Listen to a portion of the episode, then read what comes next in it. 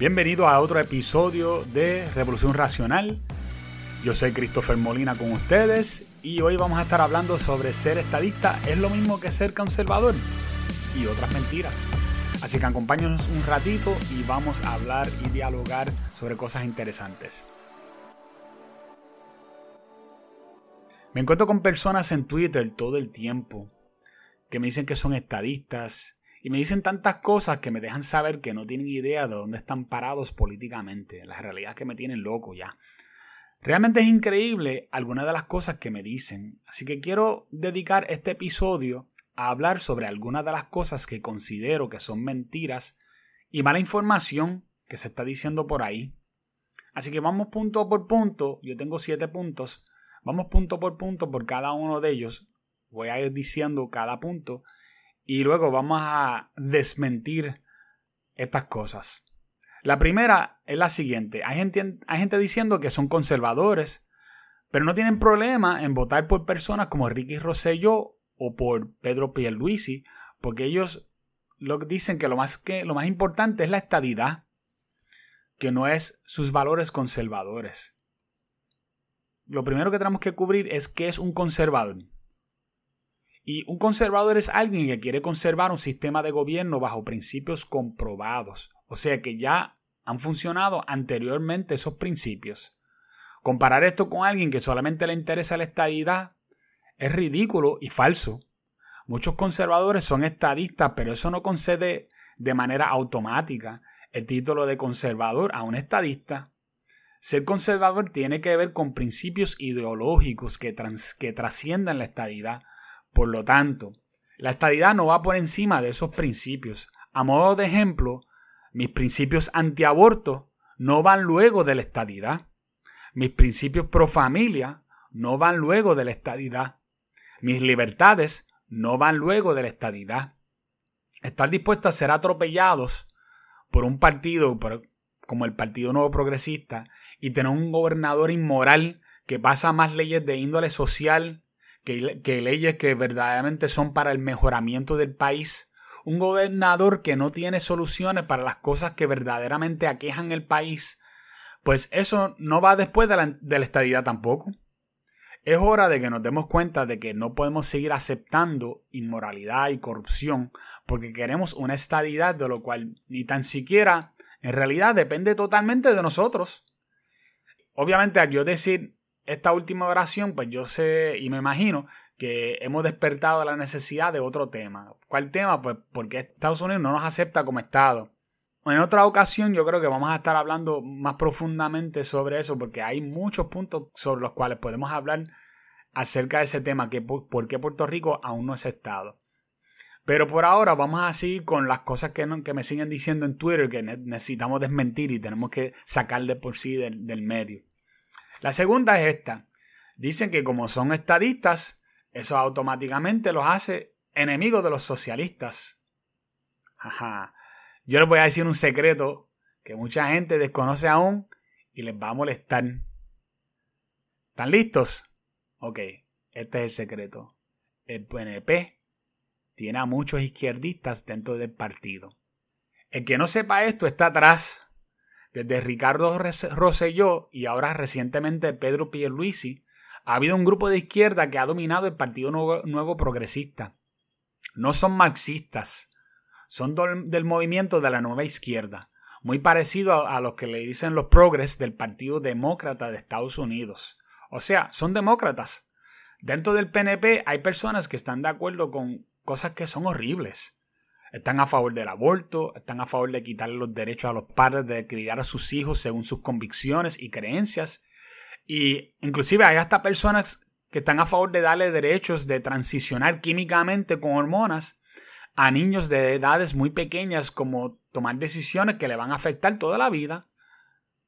Muchas de las políticas del PNP se parecen ahora mismo al partido Movimiento Victoria Ciudadano y no tiene mucha diferencia ideológica, con la única de que uno quiere estadidad y el otro no. O uno quiere estadidad y está callado acerca de que si quiere estadidad o no. Por lo tanto, la contestación es no. Ser estadista no te hace automáticamente un conservador Y es que hay muchos izquierdistas dentro del movimiento de estadidad y más dentro del Partido Nuevo, Nuevo Progresista. El tercer punto es, me dicen que Proyecto Dignidad son socialistas porque César Vázquez, presidente del partido, y la senadora Joan Rodríguez Bebe no son estadistas. Vamos a aplicar un poco de lógica aquí. De la misma forma en que ser estadista no te convierte en un conservador, tampoco ser conservador te convierte en estadista. Un conservador puede creer en estadidad, estadolibrismo, soberanía o incluso hasta independencia. Todo depende bajo qué preceptos ideológicos está dispuesto a correr cada uno de esos estatus. Porque la independencia no tiene por qué ser, por ejemplo, un socialismo. Si usted va a Singapur, que es un país completamente libre, es una república libre, para nada son socialistas, es uno de los países más capitalistas del mundo, inclusive es más capitalista que el mismo Estados Unidos.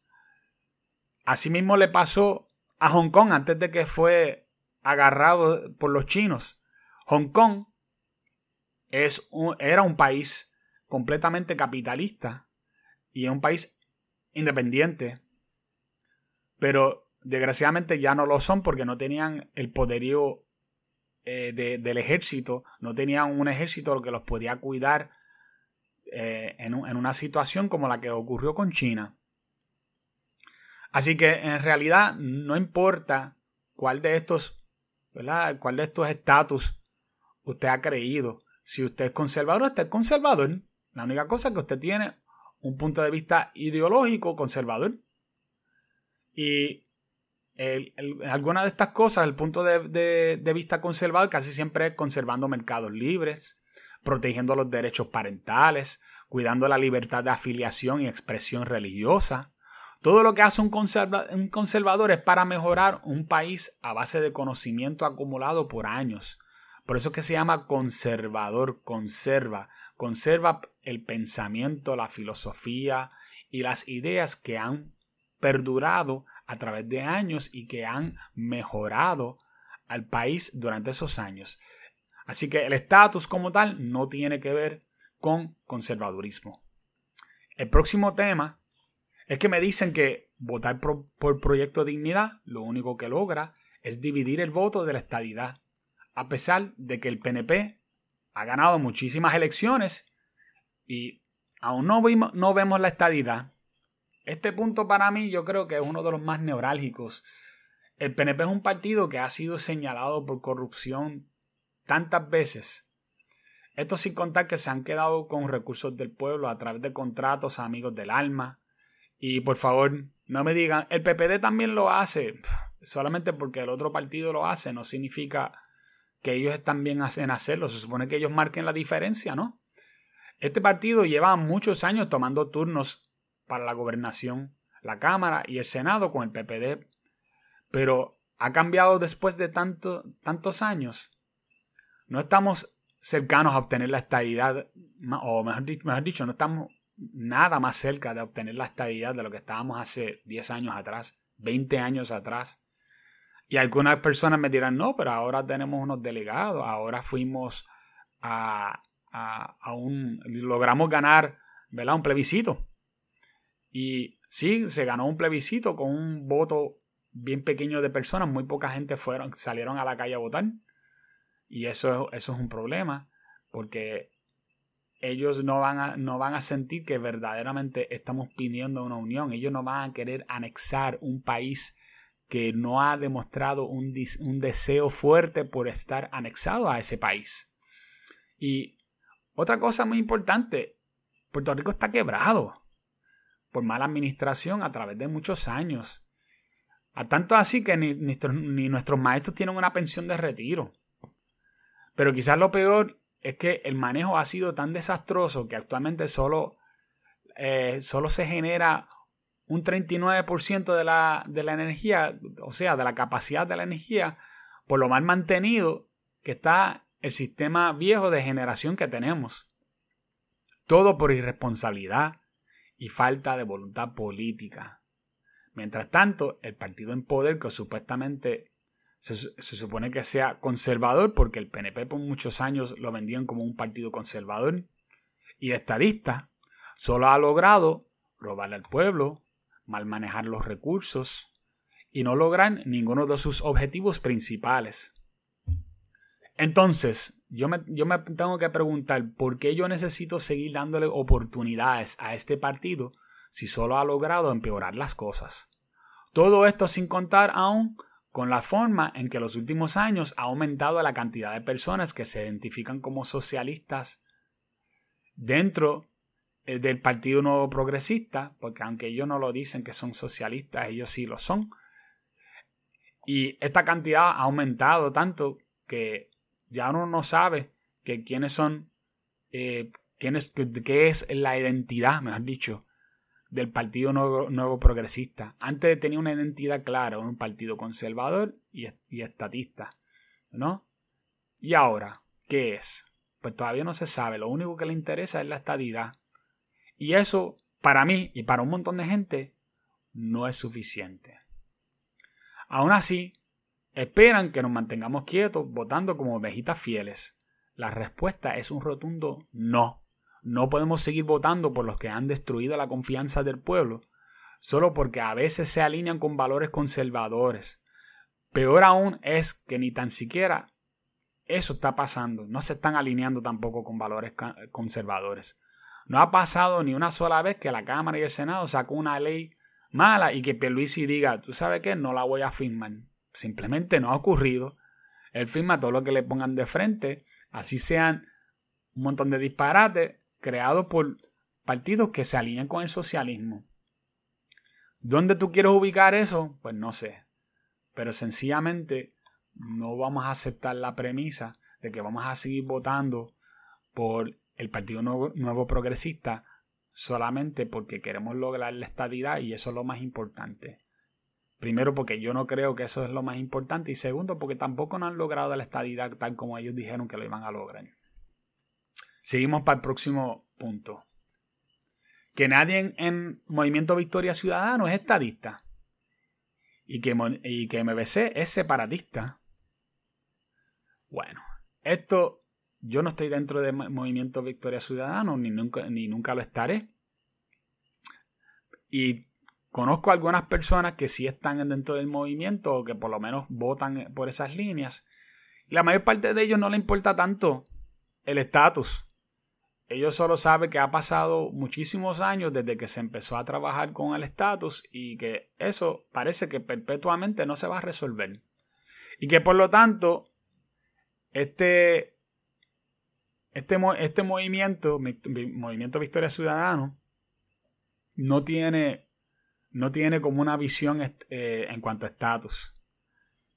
Y por ejemplo, nosotros sí sabemos que la persona que era candidata a comisionada residente, Zaira Jordan, era estadista.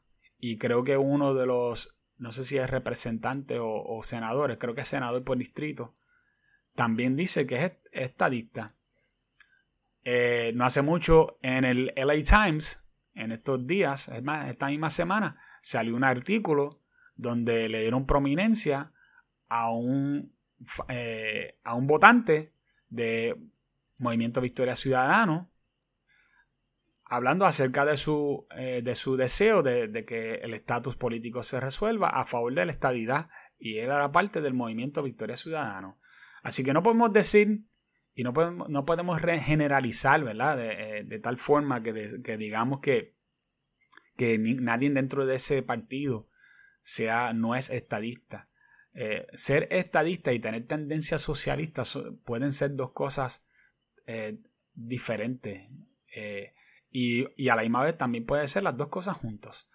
Así que no, no tratemos de encajonar una cosa con la otra porque no necesariamente van juntos. Ahora, de acuerdo a esa misma persona, Zaira Jordan, eh, cuando ella salió del partido bastante rápido después que pasaron las elecciones y una de las cosas que ella dijo cuando salió del partido fue que dentro del partido Movimiento Victoria Ciudadano había muchas personas con tendencias independentistas y que aparentemente la mayoría va por esa corriente, o por lo menos la mayoría de las personas que están en la plana alta del partido, no necesariamente los votantes, porque obviamente necesitaríamos eh, preguntarle a cada uno de ellos y eso definitivamente pues no lo vamos a hacer.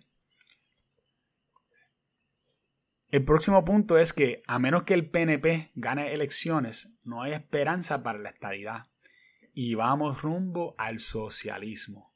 Wow, esto sí que es pura ficción. La forma en que se determina la estadidad en Puerto Rico sería a través de, primero, a través de una votación en un plebiscito y ganando el mismo. Ahora, yo, yo soy de los que pienso que hace falta una mayoría de, de al menos un 51% de los votos y que tiene que votar una gran cantidad de, de, de las personas que están inscritos para votar. Eh, eso yo creo que, que, mandaría un mensaje claro al gobierno americano acerca de qué, hace falta para ir empezando eh, o que las ruedas ¿verdad? empiecen a correr a favor de la estadidad. Y, pero aún así hay muchísimos factores de los cuales depende de la estadidad, de los cuales no nos dicen, por ejemplo, el clima político en Washington. Mientras los republicanos piensan que Puerto Rico va a representar un baluarte demócrata, que le va a otorgar más poder a los demócratas, porque obviamente si Puerto Rico se convirtiera en un estado, tuviera derecho a representación de acuerdo a su población, a creo que tres senadores y, y varios representantes en la Cámara, ¿verdad? o congresistas, y que esos congresistas, y ellos saben que esos congresistas y esos senadores probablemente sean todos demócratas, ellos no van a aprobar algo como la estadidad y eso es lo, lo, que le va a hacer es quitarle a ellos poder y la posibilidad de, poder. No van a votar en el Congreso ni en el Senado a favor de, de la estadidad por nosotros. Y sé que existen republicanos que sí les gustaría ver a Puerto Rico ser un Estado. Eso yo no dudo. Lo que yo estoy hablando es que la plana alta del Partido Republicano no pudiera ni tan siquiera pensar que a Puerto Rico se le daría ese, ese poder de poder ser un Estado y quitarle a ellos la posibilidad quizás de, de, ser un de ser un factor eh, de, aunque sea tener una tendencia a posiblemente ganar unas elecciones a través de los votos de Puerto Rico. Si Puerto Rico fuera un poquito más de centro, pues menos mal. Porque obviamente si, si fuera al revés, que la mayor parte de los votantes votara republicano en Puerto Rico, pues entonces tendríamos un, un problema con el Partido Demócrata, ¿no? Pero eso no es lo que estamos hablando. Se sabe que claramente que en Puerto Rico la mayor parte de los votantes votarían a favor de varias cosas. entre ellos, votarían a favor de mayores beneficios económicos de parte del gobierno federal, y eso, eso está claro. Y número dos, que votarían mayormente por aquellos que están más de acuerdo con ese tipo de política. ¿Y quiénes son esos? Pues son demócratas. Eso es lo que hay. Y eso es una realidad que yo no soy el único que la sabe. El Partido Republicano lo conoce también. Es más, si lo sé yo, hace tiempo que ellos lo saben también. Así que no podemos ser ciegos delante de estas cosas y, fanáticos, ¿no? Tenemos que darnos cuenta que hay muchos problemas que tenemos que superar para que Puerto Rico pueda ser un Estado. Puerto Rico está plagado con problemas de violencia, eh, estamos en una quiebra, tenemos una fuerza laboral de solo 40% de la población, eh, de los que, eh, que en su mayoría son gente que trabaja, aunque usted no lo crea, para el Estado, o trabajan para un municipio, o trabajan para para el gobierno federal o trabajan para el gobierno estatal o trabajan de alguna forma para el gobierno en la mayoría. Tenemos un montón de problemas que, no tienen que ver con, con, obviamente no tienen nada que ver con, nuestra, con, con quiénes somos como, como pueblo, sino que sencillamente son cosas que necesitamos resolver y Estados Unidos no se va a ver inclinado o vernos como una luz favorable hasta que nosotros resolvamos esos problemas. Porque si no, no vamos a ir a Estados Unidos a añadirle a ellos, sino vamos a tratar de restarle a ellos, vamos a tratarle de acaparar más. Y eh, nosotros ya tenemos un, una historia de querer acaparar más, de seguir, de tratar de, continuamente que nos den más fondos, más cosas. En vez de nosotros tratar de hacer todo lo posible por, por tratar de salir de esa mentalidad de mantengo, más todavía lo que hacemos es, buscar que nos mantengan. Y eso puede representar un problema y un obstáculo para la estabilidad. Así que hay mucho trabajo por hacer como para pensar que esto se consigue con tan solo elegir a un partido al poder cada cuatro años. No es ni nunca será así de fácil. Y vamos para el último y más importante de todas estas mentiras que nos han dicho mayormente por Twitter, que es el universo de la política, para aquellos que no lo saben, si tú quieres hablar de política, métete en Twitter, que ahí es donde está la cosa candente todo el tiempo con política. Y esta, esta última está bien interesante. Me dicen que el PIB creció de menos de 4%, en realidad fue, menos de 3%, a más de 12% en, en las últimas elecciones, solamente porque los melones, o sea, personas que son independentistas pero votan PPD, pues no, ahora ellos están votando PIP de momento. Bueno, vamos a ver la contestación porque esto se merece un análisis. Esto se va a tardar un poquito más porque esto requiere un análisis. Vamos a mirar los numeritos de la página de la Comisión Estatal de Elecciones a ver qué es lo que está pasando. Y yo quiero ir un poquito hacia atrás. Quiero ver ¿Qué ocurrió en las elecciones del 2012? ¿Cuánta gente votaron? ¿Y qué, está ocurriendo en Puerto Rico con las votaciones? ¿Y por, qué es que nosotros estamos viendo lo que estamos viendo? ¿Cómo es que, el Partido Independentista creció tanto en, tan poco tiempo? ¿Verdaderamente fueron por los, por los melones? Vamos a ver. Bueno, en las elecciones del 2012 votaron un millón 877 mil personas. Eh, 133 mil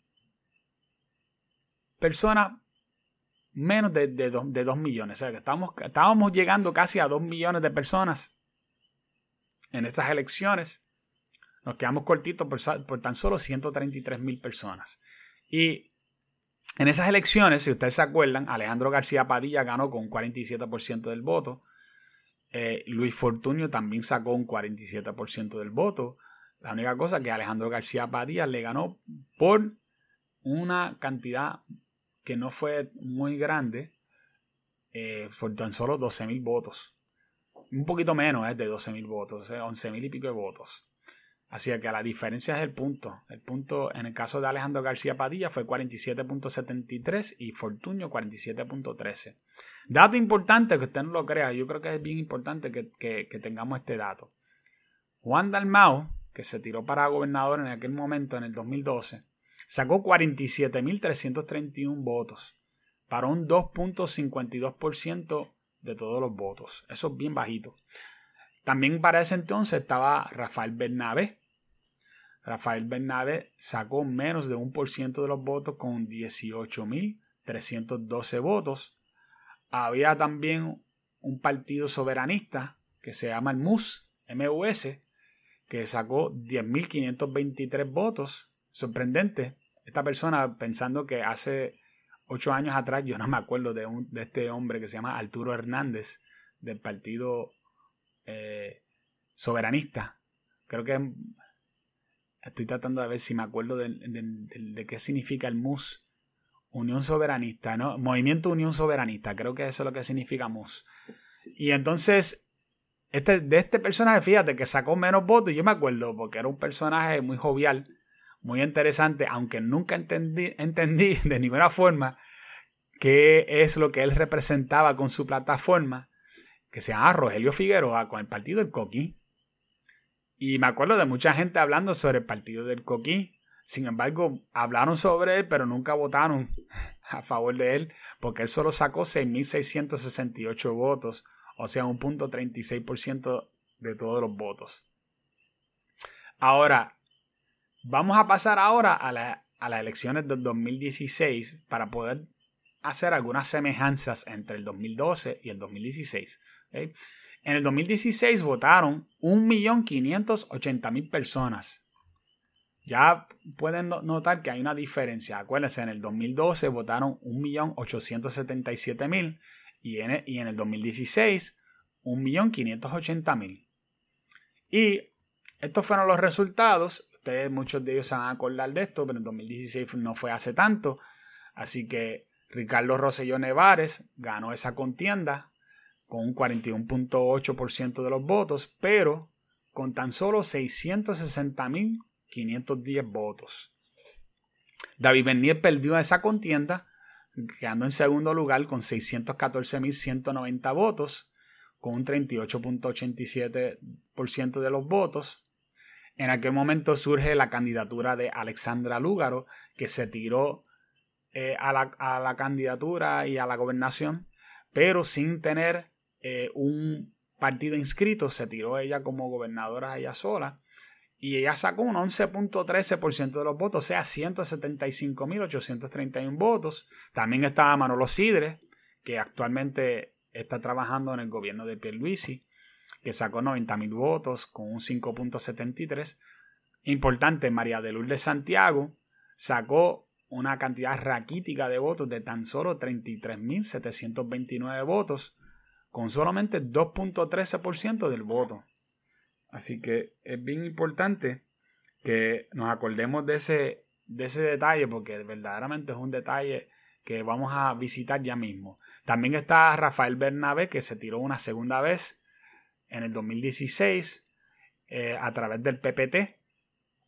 Eh, creo que es el Partido del Pueblo Trabajador, un partido socialista, con, con 5.430 votos. O sea, tan solo 0.34% de todos esos votos. Y ya podemos observar que hubo una merma entre todos los votantes, o sea, toda la gente que votaron en el 2012 y después toda la gente que votaron en el 2016, hubo una merma de 297 mil votantes, perdón.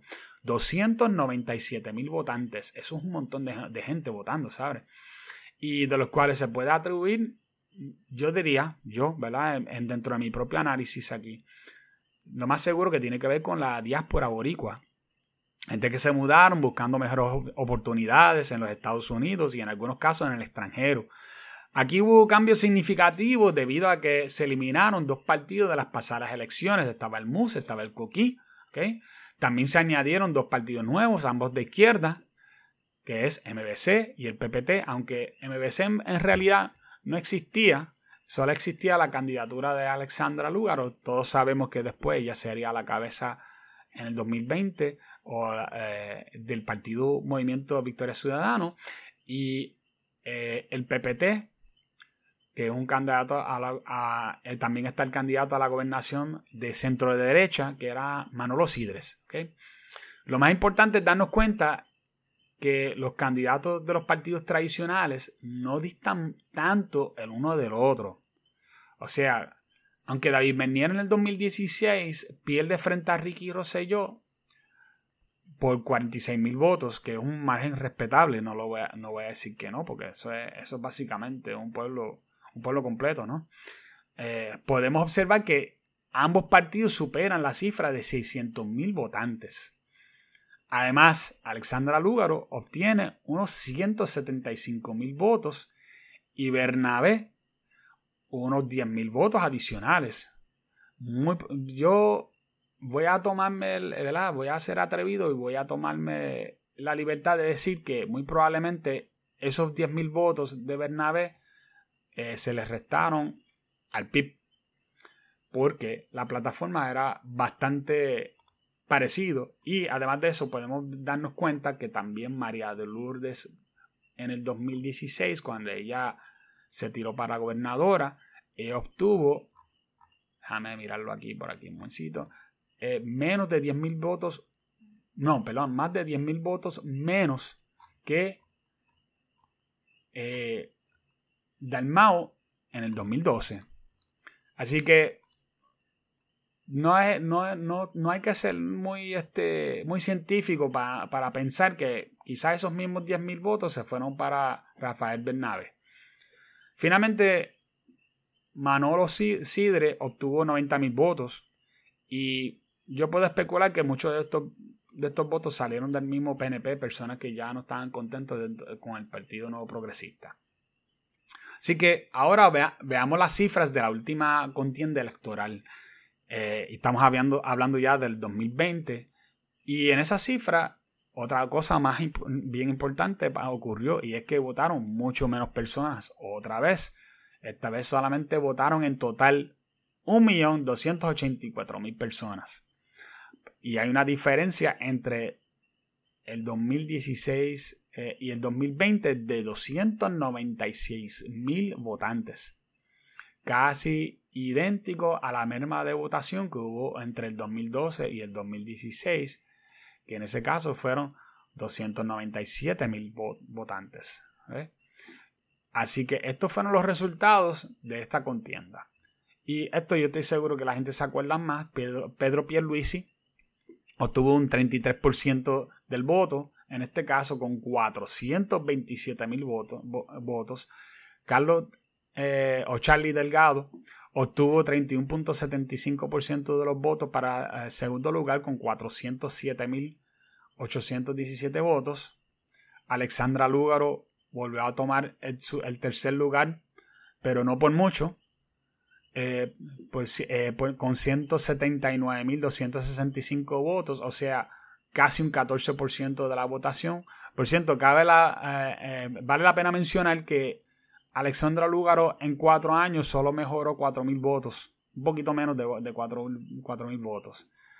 Eh, después de eso es que viene la parte importante. Juan Dalmao, que vuelve y se tira de nuevo para gobernador en su segunda vuelta desde el 2012 hasta ahora el 2020, obtiene un 13.58% del voto llegándole bien cerquita a Alexandra Lugaro y obtiene 174.402 votos. Bien importante. También tenemos a César Vázquez de Proyecto de Dignidad con 87.379 votos, con un 6.8% de los votantes. Y lo voy a mencionar solamente por mencionarlo, porque he mencionado a todos los demás, pero también tenemos al, candidato Eliezer Molina con 8.751 votos.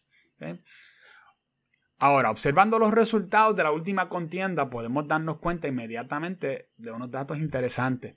El PNP pierde 233.494 votos entre el, 2016, entre el 2016 y el 2020 el PPD pierde 206-373 votos entre Beniel en el 2016 y Charlie en el, 2020. Muy interesante que el, PPD perdió casi 27 mil votos menos que el PNP. Pero el PPD, el PPD como quiera perdió. ¿Por qué? Pues porque el PPD cuando perdió la mayoría de sus votos no fue en el 2020, fue en el 2020 16. Porque en la elección de García Padilla en el 2012, vamos a subir para acá porque este número es bien importante que ustedes se acuerden. Alejandro García Padilla obtuvo 896 mil votos. Ahora si bajamos a donde la elección de David Bernier en el 2016, nos vamos a dar cuenta que David Bernier tenía, tiene 614 mil votos. Y en ese va y ven allí, entre el 2012 y el 2016, se perdieron 280.870 votos para el Partido Popular Democrático. Sin embargo, el PNP en, en ese mismo tiempo solo perdió 224.265 votos. Así que todo parece indicar que el mayor sangrado del PPD fue entre el 2012 y el 2016. Sin embargo, déjame decirle algo ahora que no he escuchado en ningún otro lado. Y aquí la cosa se pone interesante. Y es que los resultados de los demás partidos son muy buenos cuando se pone en, ciertas perspectivas.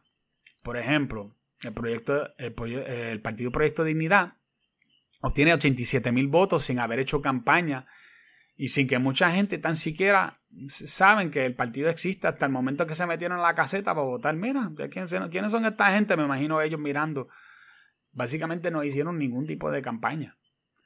Salieron, eh, el partido salió gracias a, a, que hubo unos debates eh, y uso extenso quizás del internet como, y redes como Facebook pero aparte de eso, en realidad no hubo mucho más que eso. Y vamos, todo esto sin contar que César Vázquez fue el más que aguantó insultos y acusaciones de parte de Alexandra Lúgaro y miembros de la prensa que, que demostraron un claro prejuicio contra él en los, los debates televisados. Y vamos, esto yo no lo digo sin ningún, esto yo lo digo sin ninguna pasión. Yo lo estoy diciendo porque es objetivamente verificable para una primera elección con todo eso, obtener 87 mil votos con casi 7% del voto, algo que el PIB lleva muchos años sin poder hacer, es muy bueno para ellos. Pero, y aquí es donde viene el gran pero, el gran ganador de, de esta última contienda electoral, a pesar de que el PNP fue el que ganó, a pesar de que el Popular quedó segundo con unos 400 mil votos, ¿verdad? el gran ganador de verdad fue el PIB, que obtuvo 174.402 votos y llegó a un 13% del voto total. Este es el PIB, gente. Un partido que no podía subir tan siquiera a 3% del voto. E incluso ni tan siquiera con el mismo candidato en el 2012 ya que Dalmao corrió entonces y solo obtuvo 47.331 votos. ¿Cuánto tiempo hay entre el 2012 y el 2020? Ocho años. Obviamente en ocho años pueden pasar un montón de cosas. Pero estamos hablando de un montón de votos. Si, compramos los si comparamos los votos del 2012 a los votos del 2020, el PIB tuvo un aumento de 127.000 votos y mejoraron su, por, ciento total más de un 10% del voto. O sea, cuando yo digo que, que, mejoraron el por ciento total, mejoraron el por ciento en que ellos acapararon votos, votos entre todos los demás partidos. Pero más importante es que el PIB tuvo un aumento de 268% si comparamos el 2012 con el 2020. Pero prepárate ahora, porque si comparamos el 2016 con el 2020, el PIB tuvo un aumento de 417%. O sea, estas elecciones fueron históricas para el PIB. Pero ahora vamos a hacer un ejercicio interesante. Y creo, ¿verdad? Creo que este es el ejercicio que muy pocos han hecho. Y no es porque yo me quiero dar, ¿verdad? Alarde de nada, sino que eh, sencillamente yo creo que es importante hacerlo. Y a veces pues, nosotros no queremos analizar las cosas, preferimos decir eh, generalizaciones como el que estamos diciendo que es un mito, de que todo es a, base del melonismo. Así que vamos a comprobar de verdad si esto tiene que ver con el melonismo o no. Así que vamos a conglomerar los votos por ideologías. Para ser justo, no voy a incluir al PPD ni al PPD en estas cifras, ya que sabemos que dentro de ambas colectividades existen conservadores, centro derecha, centro izquierda, izquierda. Solo vamos a comparar la corriente izquierda versus la corriente derechista con los nuevos partidos. Esto nos lleva a sumar los votos del PIB a los del MBC, ya que sus plataformas son casi idénticas. Vamos, no vamos a tapar el cielo con la mano. Son casi idénticos. Esto se, justifica, se justifica tomando en cuenta lo siguiente. Número uno, el partido PPT, un partido socialista, se integró a MBC y eso es una de las cosas que más justifica de que MBC se ha visto como un partido de izquierda. Dalmao y Lúgaro nunca tuvieron un punto en sus debates públicos donde no estuvieron de acuerdo. Yo no sé si alguien se dio cuenta de esa, pero yo me di cuenta. Al contrario, se complementaban constantemente y hasta Dalmao dijo que él estuviera dispuesto a darle trabajo a Lúgaro si él ganaba la gobernación. Parece casi un chiste que se cuenta solo, ¿no? Y el tercer punto que valida lo que vamos a hacer es que aunque existen algunas diferencias entre los partidos, filosóficamente son dos alas de la misma ave. Cuando usted ve qué es lo que está promoviendo cada cual, vas a ver que no hay diferencias. La única verdadera diferencia que yo puedo notar entre uno y el otro es que uno tiene un enfoque hacia independencia y el otro no. Y eso todavía está por verse también porque en la última contienda electoral, Juan Dalmao no menciona independencia en ningún lado. Inclusive cuando a él le preguntaron sobre independencia, se quedó callado.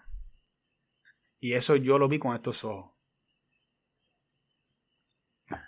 Ahora, vamos a sumarle a todo eso, ya que, ¿verdad? que, ya que estamos de acuerdo y ya hemos, hemos expuesto los puntos que justifica el aconglomerar todos estos votos.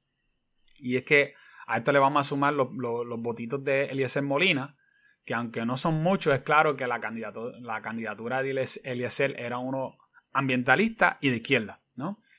Cuando lo sumamos todo, esto nos da la cantidad de 362.418 votos, aproximadamente un 28% de los votantes frente a menos de un 7% de los votantes para la derecha, que en este caso sería el Partido Proyecto Dignidad, que es el único partido puramente conservador de Puerto Rico.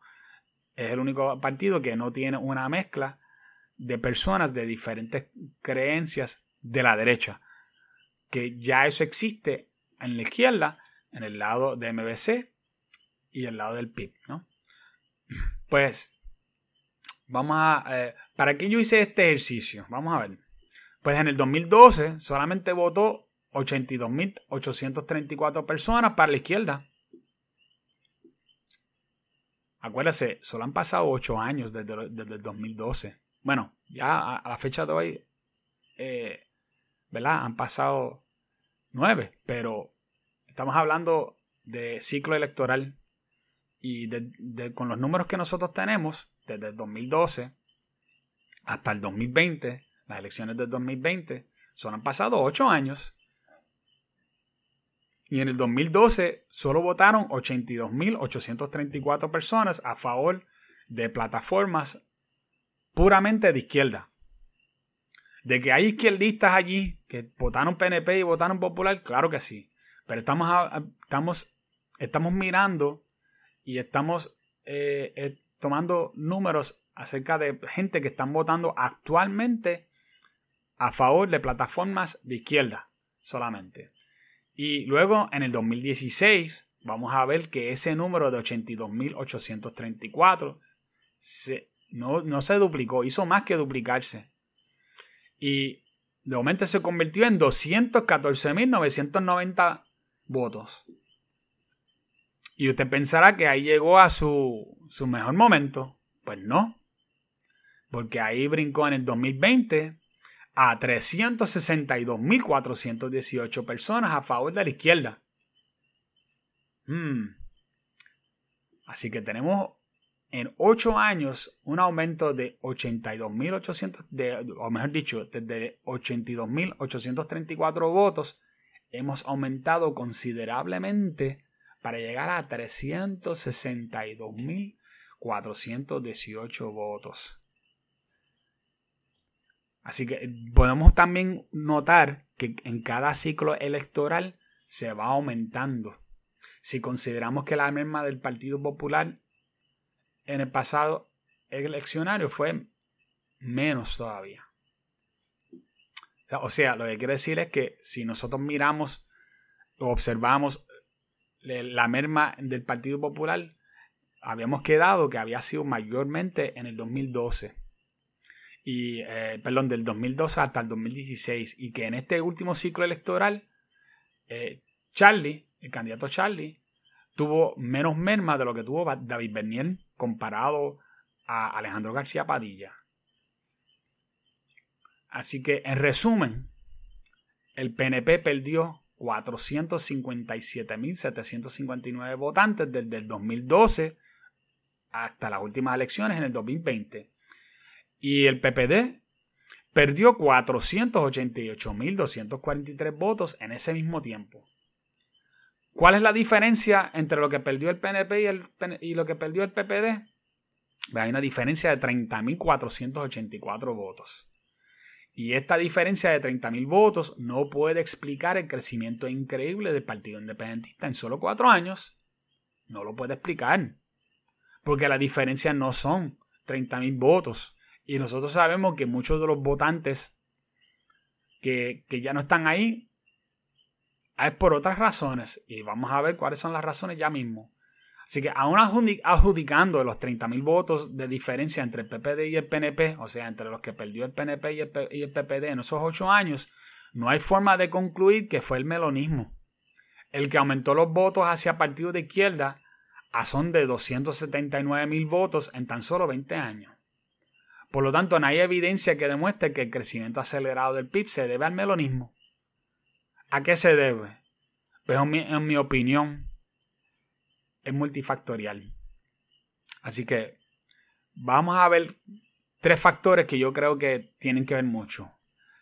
El primer factor, el, el escándalo del telechat de Ricky Rosselló. Yo creo que eso energizó a la izquierda, le dio mucha fuerza, los dejó marchar, los, eh, los puso a, hacer todo tipo de, de, espectáculos con todo, y, energizó gente que quizás estaban tranquilos en su casa y que no tenían ningún deseo de, de protestar y dijeron, no, yo tengo que protestar esto porque ya esto está, esto está del mero, ¿no? La, la segunda, y yo creo que también eh, bien importante, es la presidencia de Donald Trump, que activó todos los medios de una forma increíble, quizás como, como muy pocas veces ha ocurrido en la historia, de, todos los medios estar en contra de Donald Trump y todos los medios están constantemente tirando artículos tratando de hacer ver a, Donald Trump como una persona de extrema, de extrema derecha que era básicamente la, la reencarnación de Hitler. y Cualquiera que vio a Donald Trump actuar en esos cuatro años puede ver claramente que no hubo, no hubo ninguna política de, de Donald Trump que pudiera justificar ese tipo de reacción de parte de los medios. No voy a hablar acerca de la forma que él hablaba, eh, las expresiones que él hacía, porque obviamente muchas de las expresiones que él hacía yo no estoy de acuerdo con ellos y creo que, que al hombre hay que ponerle un muffler en la boca porque dice cosas que no le convienen, no le convienen a ningún tipo de político. Pero la realidad es que los medios hicieron un trabajo en coordinación unos con otros para hacerle la vida imposible a la candidatura de Donald Trump y entre eso pues también lograron energizar también de forma radical a la izquierda. Y el tercer punto que no podemos tenerlo en poco tampoco es la quiebra de Puerto Rico, lo mal económicamente que está Puerto Rico. Y obviamente, gente ver a sus seres queridos tener que ir a vivir a Estados Unidos no es, no es algo alegre, es algo triste. Porque todo el mundo quiere mantenerse con su familia, todo el mundo quiere prosperar donde nació. Y aunque en Estados Unidos esto es algo bastante común para mucha gente que vive en estados donde son más rurales, eh, en, en, Puerto Rico la gente casi siempre están dispuestos a, aunque sea ganar menos, pero sienten que tienen mejor calidad de vida porque están cerca de amigos y familiares y están rodeados de, personas que, se aman unos a otros. Y aunque yo no estoy de acuerdo con muchas de las cosas que, ocurren en Puerto Rico, no estoy de acuerdo con muchas de las políticas que este, se establecen en Puerto Rico, no estoy de acuerdo con un montón de cosas. Si hay una cosa que siempre puedo decir bien de Puerto Rico, es que el amor se siente en Puerto Rico, ese calor humano existe en Puerto Rico y es algo que, que no se obtiene fácilmente en ninguna otra parte, sea en Estados Unidos o sea en otro país. Y cuando tú tienes que ver seres queridos irse del país porque la economía no se, no se ve muy bien, pues eso va a tener un efecto, definitivamente va a tener un efecto. Y está también comprobado, estos, de hecho se han hecho estudios que la derecha mantiene poder cuando la economía está buena, cuando hay buena economía. Y eso es algo que, que no ha pasado en Puerto Rico. Hace mucho tiempo que Puerto Rico no tiene una buena economía. Sí, sí me acuerdo que ocurrió durante el tiempo de el padre, el padre de Ricky Rosello, que era Pedro Rosello. Él ganó eh, su primer cuatrenio y hizo una serie de, mejorías en, la, en la infraestructura de cómo funcionaba el gobierno, eh, trajo la reforma de salud y, y, par, de cosas más que eran interesantes y, buenos para mucha gente. Y la gente decidieron darle otros cuatro años, aparte de que la economía todavía iba bien porque todavía no habían entrado los efectos de la cancelación de la 936. ¿no? Pero eso es tema para otro, otro podcast, ¿no? Así que, al final y al cabo, lo que queremos es dejarles saber con toda esta data, porque yo sé que he dado un derroche de data aquí, es bien importante que nos demos cuenta que decir que el PIB creció de menos de 4, de, perdón, menos de 3% a, a un 13%, donde se ubicó en las últimas elecciones, solamente a base de melonismo, es casi estadísticamente imposible. No puede ser. Y podemos ver que no solamente fue el partido PIB, sino que también hubo un crecimiento, aunque, aunque ligero, de Alexandra Lúgaro con el movimiento Victoria Ciudadano. Y no descartemos que ellos lograron eh, poner unos senadores y, unos representantes. No descartemos eso. Inclusive ahí se coló Rafael Bernabé, que Rafael Bernabé se, se, se tiró en dos elecciones con el PPT y se había quedado bien corto de, votos y de momento ahora es senador.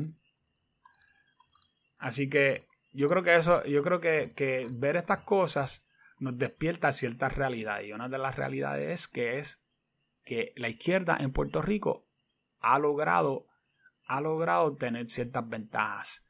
Ellos tienen tienen unas ventajas que han logrado, que en los últimos ocho años especialmente lo han, logrado. No ha pasado 20 ni 30 años, ha pasado en ocho años. Quién sabe que, podríamos decir casi hasta en menos de ocho años, porque la candidatura de Alexandra Lugaro no pasó inmediatamente después de, la, de las elecciones del 2012. Así que quién sabe que podemos decir que siete, seis años. Y si nosotros nos damos cuenta de esto, también podemos darnos cuenta que el crecimiento de el, PIB y el crecimiento de plataformas como eh, MBC son, son, cosas que no pasan en un vacío. Hay una razón para esto. Y yo tengo, yo tengo muchas teorías en cuanto a esto. Desgraciadamente no las puedo comprobar porque no tengo suficiente data. Pero te puedo decir que el Partido Popular no es el único que está perdiendo votos. El Partido PNP también ha perdido votos y también se, eh, está empezando a haber una merma. De que esa merma todavía no es, no es suficiente como para quitarle las elecciones al, al PNP o al Popular, es correcto, eso es cierto. Pero necesitamos estar alerta ante lo que está pasando en Puerto Rico si no queremos que Puerto Rico se convierta en el próximo California. Y sobre eso yo voy a estar hablando en, otro, en otro podcast donde vamos a estar hablando sobre este tipo de, movimiento hacia la izquierda que poco a poco ya, déjame decir no tan poco a poco, no es tan poco a poco, lleva pasando eh, a una velocidad bastante acelerada, especialmente en los últimos 6 a 8 años y qué podemos hacer para desacelerarlo y, eh, que Puerto Rico sea, aunque sea, un poquito más centrista. Veremos a ver en un próximo podcast. Así que le doy las gracias a ustedes por escuchar un ratito conmigo y por favor déjame un comentario, escríbeme a través de, eh, de, Twitter. Siempre me, me, agrada tener gente escribiéndome en Twitter. Eh, o a través de, de, Facebook me pueden buscar por mi nombre, Christopher Molina. Y espero pasarla bien la próxima vez o el próximo miércoles con todos ustedes.